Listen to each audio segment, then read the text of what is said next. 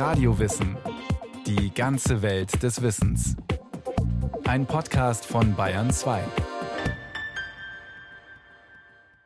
Sie ist die Frau mit dem wohl schlechtesten Ruf in der gesamten römischen Geschichte. Kaiserin Agrippina war ehrgeizig, machthungrig, berühmt berüchtigt. Aber war sie wirklich ein Monster? Leben und Legende einer großen Frau. Es ist das Jahr 15 nach Christus. In Rom hat vor einem Jahr Kaiser Tiberius die Nachfolge seines Adoptivvaters Augustus angetreten. Im fernen Germanien stehen acht Legionen, die Roms Westgrenze entlang des Rheins bewachen. Ihr Oberkommandierender ist der Adoptivsohn des Kaisers, Germanicus Caesar. Ungewöhnlich für einen römischen Feldherrn ist, dass Germanicus seine Familie mit nach Germanien gebracht hat den kleinen Sohn und seine schwangere Ehefrau. Am 6. November bringt sie eine Tochter zur Welt, die wie ihre Mutter den Namen Agrippina bekommt. Bereits ein Jahr später kehrt die Familie nach Rom zurück, ins Zentrum der Macht. Werner Eck, Professor Emeritus für alte Geschichte an der Universität Köln, hat sich ausführlich mit Agrippina beschäftigt. Ohne ihren familiären Hintergrund, sagt er, ist Agrippina nicht zu verstehen. In ihr liefen nämlich die beiden maßgeblichen Familien der frühen Kaiserzeit zusammen. Und daraus resultierte dann ihre Stellung. Dann kam natürlich hinzu, dass sie geboren wurde im Jahr 15 nach Christus hier in Köln, als ihr Vater Oberkommandierender des römischen Heeres am Rhein war.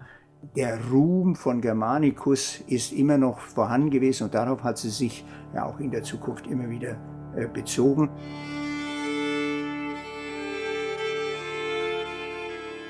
Als Agrippina fünf Jahre alt ist, stirbt ihr Vater.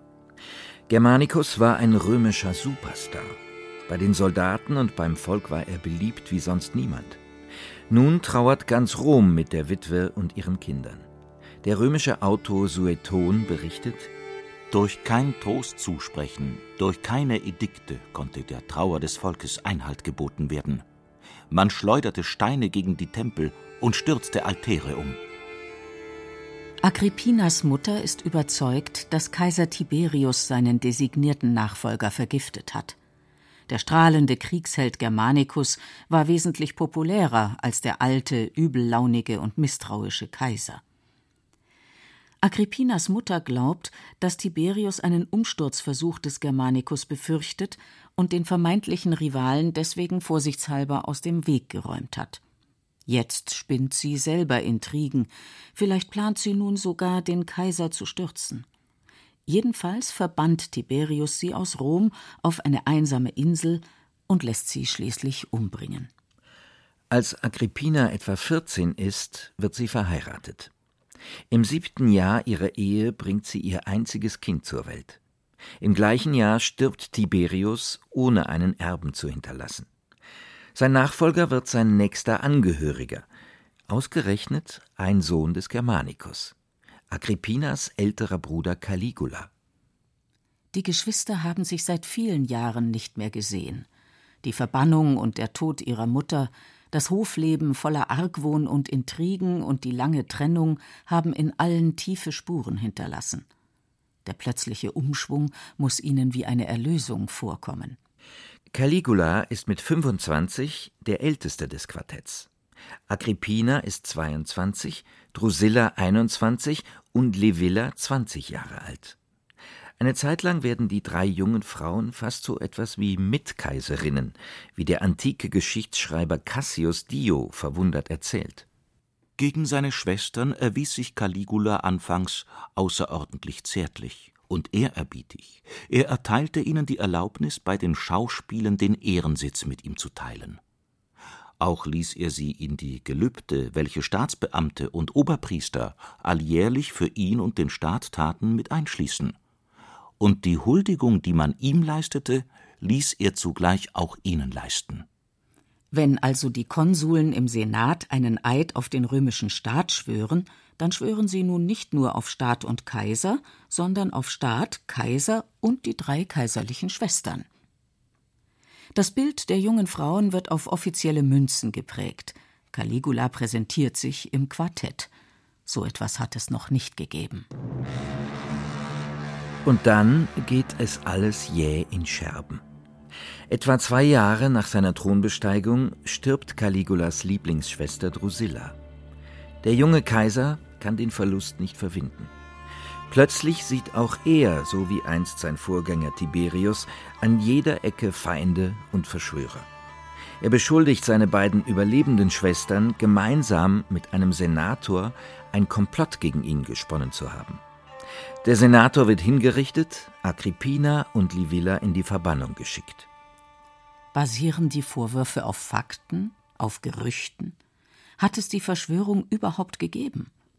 Gibt es vielleicht nicht einmal Gerüchte, sondern nur einen jähen Stimmungsumschwung des labilen Caligula, der in seinem jungen Leben schon zu viel Verlust und Verrat erlebt hat? Oder haben die Schwestern, die ehrgeizig, klug und in der politischen Welt Roms gut vernetzt sind, tatsächlich gegen ihren Bruder intrigiert? Auszuschließen ist es nicht. In späteren Jahren wird Livilla erneut als Verschwörerin ins Exil geschickt, wo sie schließlich stirbt. Hat vielleicht Agrippina damals schon geplant, ihren eigenen kleinen Sohn als Anwärter auf den Cäsarenthron in Position zu bringen? Sie wird auf der Mittelmeerinsel Pontia festgehalten. Es ist dieselbe Insel, auf der ein Jahrzehnt zuvor ihre Mutter den Tod gefunden hat. Über ein Jahr verbringt Agrippina dort. Sie muss sich gefragt haben, ob sie das Eiland je wieder verlassen wird. Und wieder wendet sich das Glück. Caligula fällt tatsächlich einer Verschwörung zum Opfer.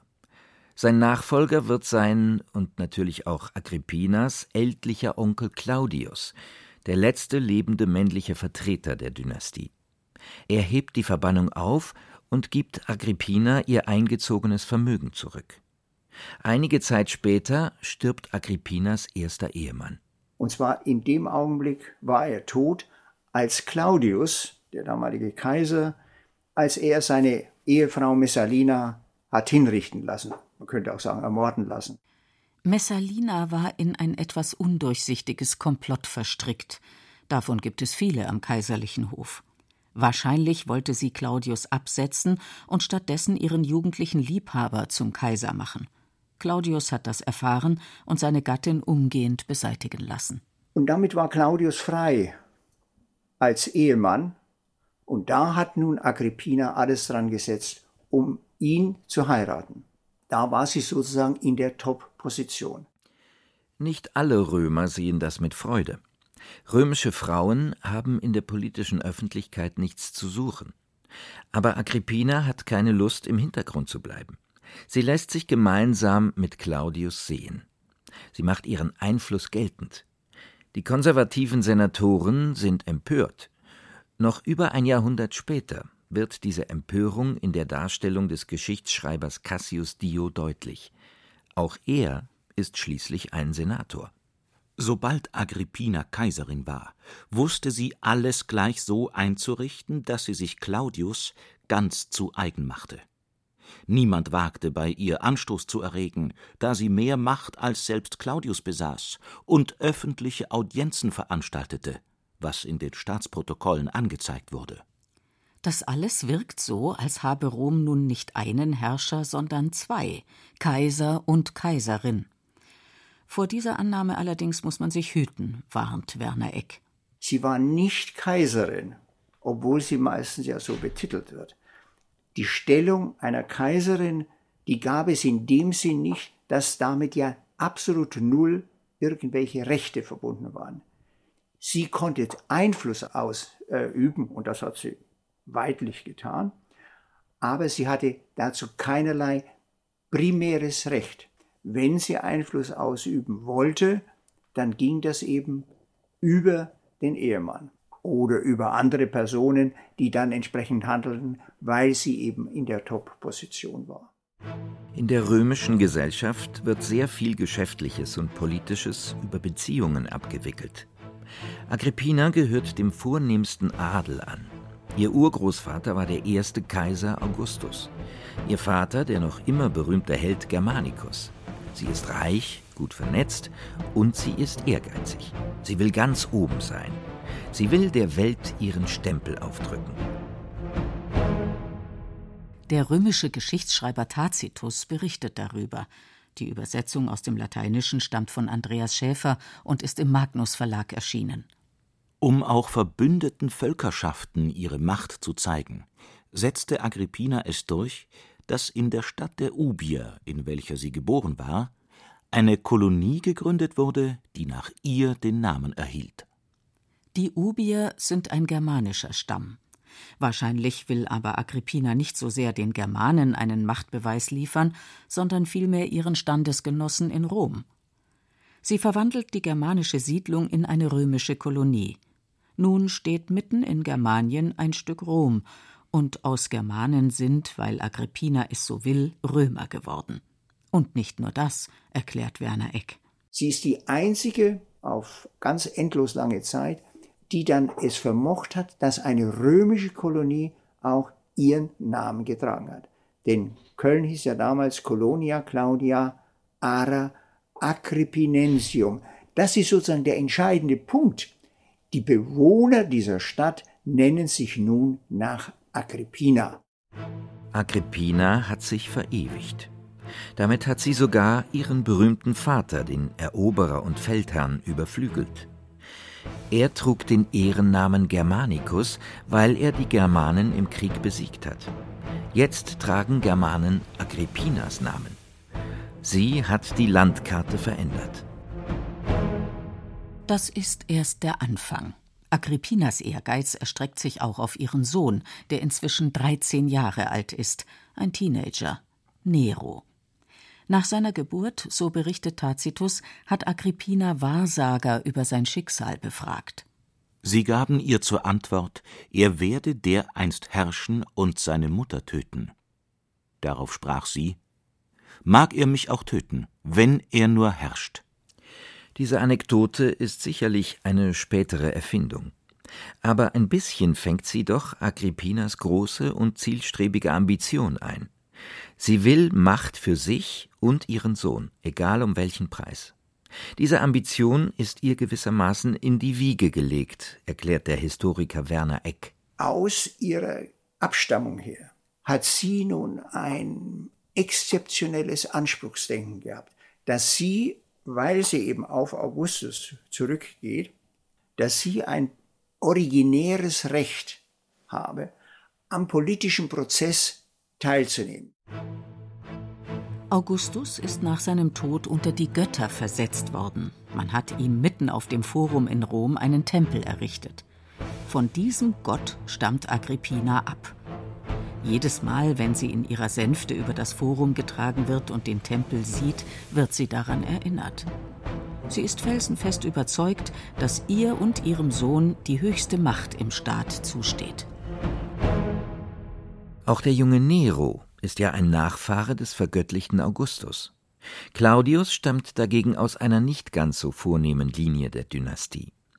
Vielleicht ist auch das ein Grund dafür, dass Agrippina bald nach ihrer Hochzeit beginnt, Nero als Anwärter auf den Thron ins Gespräch zu bringen.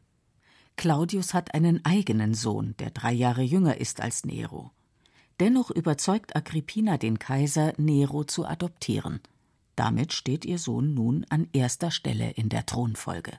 Die antiken Geschichtsschreiber sind sich einig. Agrippina hat den ältlichen Claudius ausgetrickst. Und der kommt ihr allmählich auf die Spur. Sueton erzählt, gegen das Ende seines Lebens hatte er bereits manchen nicht undeutlichen Zeichen gegeben, dass er sowohl über seine Verheiratung mit Agrippina als auch über die Adoption des Nero Reue empfand. In der Tat verfasste er nicht lange darauf ein Testament. Indes kam ihm, ehe er weitergehen konnte, Agrippina zuvor. Nach 15 Ehejahren, so stellen es die antiken Autoren dar, sieht Claudius endlich klar. Er will das Kuckucksei Nero aus dem Nest schubsen und seinen eigenen Sohn wieder zum Thronfolger machen. Daraufhin schreitet Agrippina zur Tat. Am 13. Oktober des Jahres 54 erkrankt Claudius nach einem Gelage. Er leidet üble Magenschmerzen und stirbt schließlich in den frühen Morgenstunden. Dass er durch Gift ermordet wurde, steht allgemein fest. Nur wo und von wem, darüber weichen die Angaben ab. So wie hier Sueton sind sich auch die anderen Geschichtsschreiber durchaus nicht sicher, wann, wo und wie Claudius das Gift gereicht wurde. Offensichtlich kursieren in Rom zahlreiche einander widersprechende Gerüchte. Niemand weiß etwas.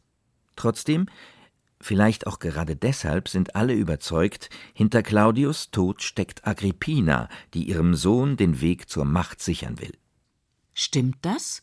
Oder ist der magenleidende, weit über 60-jährige Claudius, der immer gern reichlich isst und trinkt, doch eines natürlichen Todes gestorben? Auch heute noch sind sich Historiker nicht einig, obwohl die Wahrscheinlichkeit eher gegen einen Giftmord spricht. Nun ist der Kaiser tot und Rom hat einen neuen Kaiser. Sueton erzählt, Nero war 17 Jahre alt, als er aus dem Palast trat und auf der Freitreppe des Palastes als Imperator begrüßt wurde. Seiner Mutter überließ er die ganze Leitung der staats- und häuslichen Angelegenheiten. Auch gab er am ersten Tag seiner Regierung der Prätorianergarde als Parole die beste Mutter. Die folgenden fünf Jahre gelten den antiken Zeitgenossen als goldenes Jahr fünft, als gute und wohltuende Zeit. Sie sind vermutlich auch die glücklichsten im Leben Agrippinas. Bis der jugendliche Nero alt genug ist, selber das Ruder zu übernehmen, leitet sie gemeinsam mit dem Philosophen Seneca, Neros Erzieher, und dem Kommandanten der Prätorianergarde die Regierung. Agrippina hat ihr Ziel erreicht. Sie ist an der Macht. So groß ist ihr Einfluss, dass er sogar ganz offiziell sichtbar wird. Es gibt Goldmünzen, die offensichtlich unmittelbar nach dem Tod von Claudius und der Übernahme der Herrschaft durch Nero geprägt wurden. Und auf diesen Münzen erscheint nicht nur das Porträt von Agrippina, das Entscheidende war, dass dort auf diesen Münzen der Name Agrippinas im Nominativ erschien. Das heißt, sie ist als handelnde Person damit benannt und der Name ihres Sohnes, der dann auf der Rückseite stand, ihr eigener stand auf der Vorderseite und der Name des Sohnes erschien im Dativ. Das heißt, sie tut etwas für Nero. Eine Statuengruppe zeigt Agrippina, wie sie Nero einen Kranz aufsetzt. Man könnte das so verstehen. Agrippina krönt Nero. Das ist noch nie dagewesen. Und es wird Jahrhunderte dauern, ehe im römischen Reich wieder eine Frau so sichtbar über eine solche Machtfülle verfügt. Immer weiter testet Agrippina die Grenzen des Machbaren aus. Sie nimmt an einer Versammlung des Senats teil, allerdings im Hintergrund, hinter einem Vorhang verborgen. Das mag uns nicht sonderlich gewagt erscheinen, doch der Historiker Tacitus, auch er ein Senator, ist hellauf empört, als er diese Begebenheit berichtet. Frauen haben im Senat einfach nichts zu suchen. Und dann kommt es noch schlimmer. Ja sogar, als Gesandte der Armenier vor Nero kamen, war Agrippina schon im Begriff, zum Thronsitz des Kaisers emporzusteigen und zugleich mit ihm den Vorsitz zu führen. Wenn nicht Seneca, während die übrigen vor Schrecken erstarrten, Nero aufgefordert hätte, der herankommenden Mutter entgegenzueilen. So wurde unter dem Schein kindlicher Ehrfurcht einem Skandal begegnet. Erschreckend und skandalös wäre es, schreibt Tacitus, wenn die Mutter des jugendlichen Kaisers gemeinsam mit ihm eine ausländische Gesandtschaft empfinge. Damit würde die Tatsache offiziell sichtbar, dass sie seine faktische Mitregentin ist. Respekt vor der Tradition und vor der Form ist ungeheuer wichtig in Rom. Darüber hat Agrippina sich trotz ihrer großen politischen Klugheit hinweggesetzt. Das war ihr großer Fehler, sagt Werner Eck. Eine Frau hat an der Politik direkt nichts teilzunehmen. Und das hat Agrippina dann für eine kurze Zeit ostentativ missachtet, diese selbstverständliche Struktur römischer Politik. Und das ist dann, hat zu ihrem Ende geführt. Ein letztes Mal in Agrippinas wechselhaftem Leben wendet sich das Glück. Nach fünf Jahren gemeinsamer Regierung beschließt der nun 22-jährige Nero, dass er allein regieren will. Tacitus schreibt lapidar: Zuletzt fand er sie mehr als lästig, wo man sie auch immer sich aufhalten ließ, und er beschloss, sie zu töten. Die antiken Autoren berichten übereinstimmend von mehreren Mordkomplotten, die scheitern. Vielleicht ist das symbolisch gemeint und soll darstellen, wie mächtig, wie lebendig, wie beinahe übermenschlich Agrippina ihren Zeitgenossen erscheint.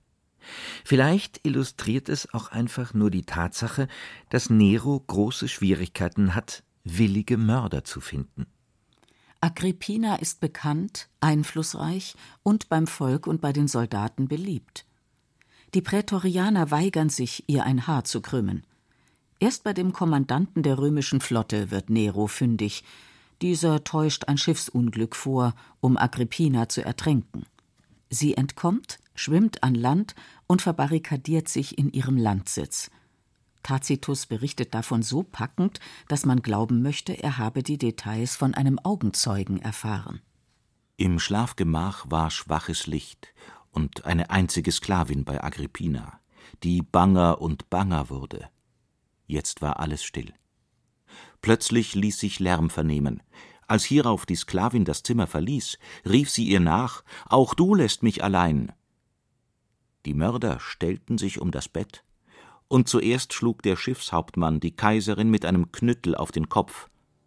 Als dann der Centurio zum Todesstoß das Schwert zog, rief sie, ihren Leib hinhaltend, in den Mutterleib stoße, und erlag unter vielen Wunden.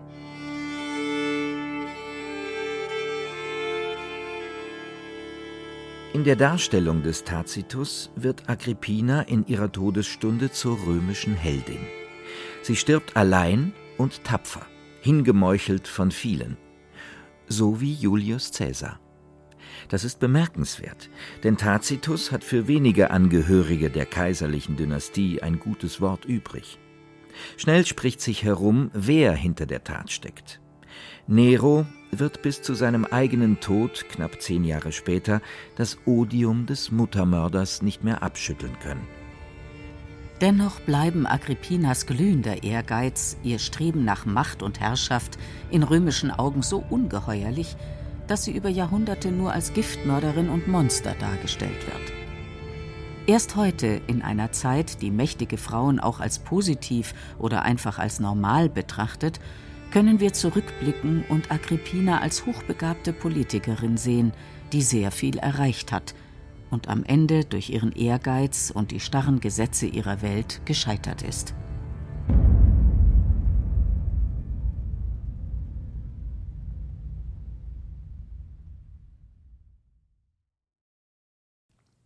Kaiserin Agrippina, Mutter, Monster, Mörderin, Imogen Ria Herat hat die Mutter Neros porträtiert. Eine Ausnahmegestalt in einem Ausnahmeleben.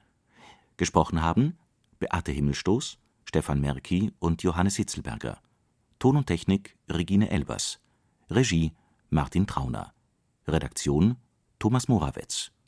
Eine weitere Podcast-Folge von Radio Wissen.